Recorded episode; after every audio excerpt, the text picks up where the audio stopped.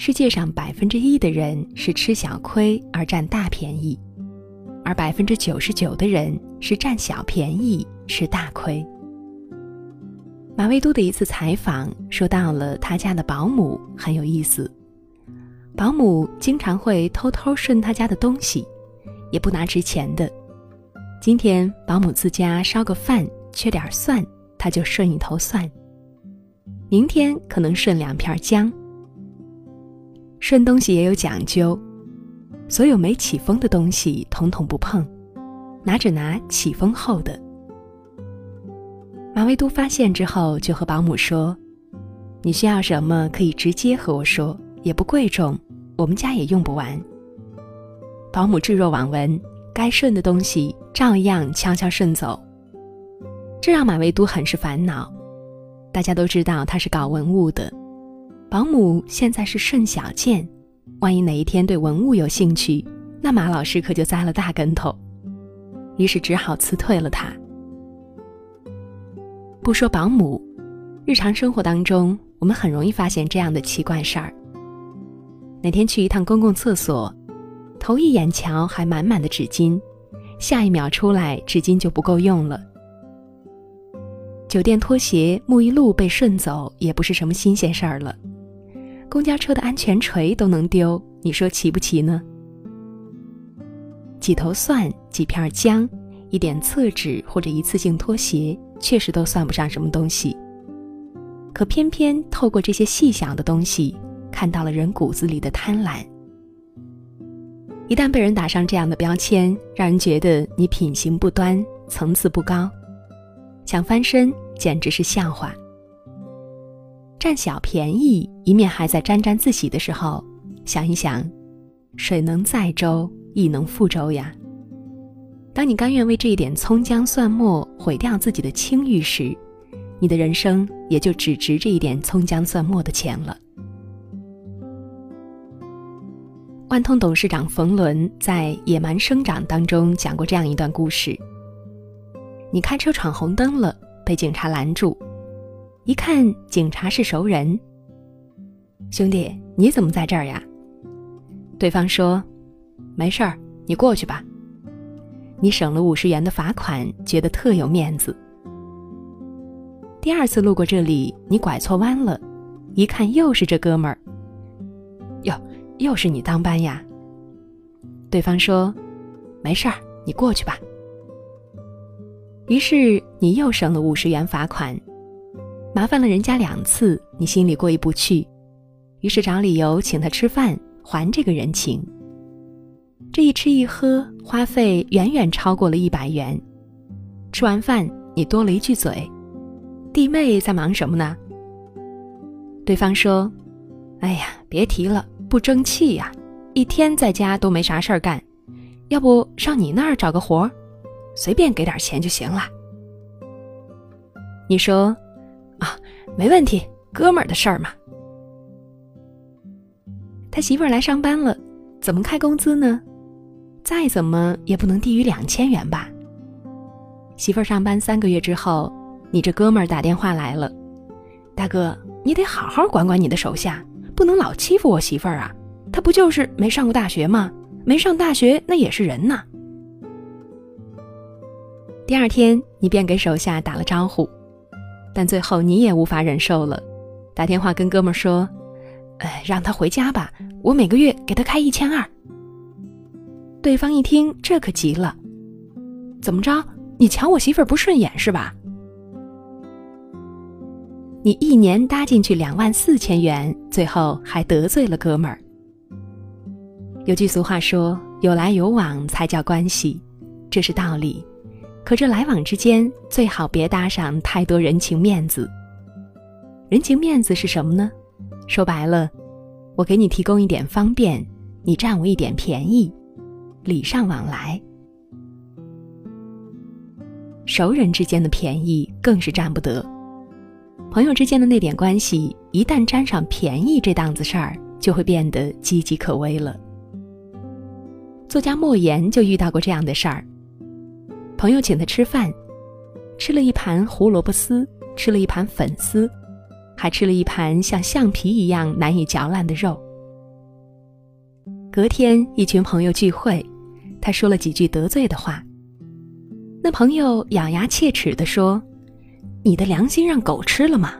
前几天我去香格里拉饭店买了美国加州的酱小牛肉，去长城饭店买来西班牙产的胡萝卜，去友谊饭店用外汇券买了专供外国人的菠萝的海鱼子酱，还有法国走私进来的高级奶油，吃的你小子满嘴流油。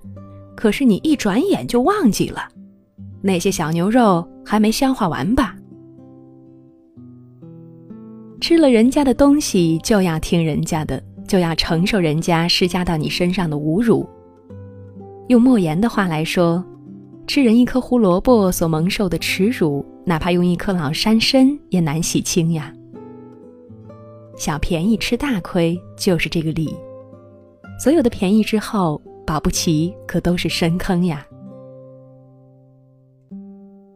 林黛玉在踏进贾府大门之前，时时提醒自己：今日齐家都要步步留心，时时在意，不要多说一句话，不可多行一步路，恐被人耻笑了去。林黛玉进贾府，现在来说算是带资进府，看似寄人篱下，可林家财产丰裕，最终也都为贾府所有。林黛玉的恐被人耻笑。源于她大家闺秀的教养，事事小心，保持自己得体的教养，不破坏林贾两家的情分。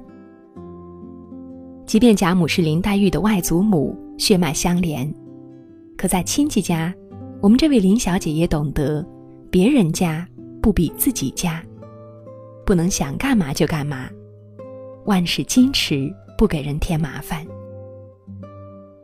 可惜。生活里的亲戚们并没有这般的觉悟。添麻烦是小事儿，占到你丝毫便宜还沾沾自喜的也不在少数。当他说出“我和你谁跟谁呀？咱俩不用客气，放宽心，我在你家肯定就跟在我家一样。”这样的话一出来，放心，你家随后真的会成为他家。大大方方在你家客厅嗑瓜子儿，沙发地板满地是瓜子壳，大大方方侵占你的私人空间，大大方方请你陪他四处遛弯儿，也不用管你工作忙不忙，你不去就是不把他当亲戚。情分是什么呢？情分是有边界值的。林黛玉的不多说一句，不多行一步，就是在告诉我们。情分的底线靠自觉。当你过多的做出不得体的行为，这个边界值就会被消磨为零。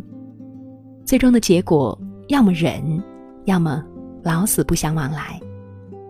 一个人无论是在陌生人面前、朋友面前，还是亲人面前，至少要保持住你内心最基本的教养，不麻烦别人，不占别人的便宜。不占便宜，四个字而已，很难吗？其实不难。一张褪色的照片，好像带给我。像为老爷爷买的热汤面，味道弥漫过旧旧的后院。流浪猫睡熟在摇晃秋千，夕阳照了一遍。他眯着眼，那张同桌寄的明信片，安静的躺在课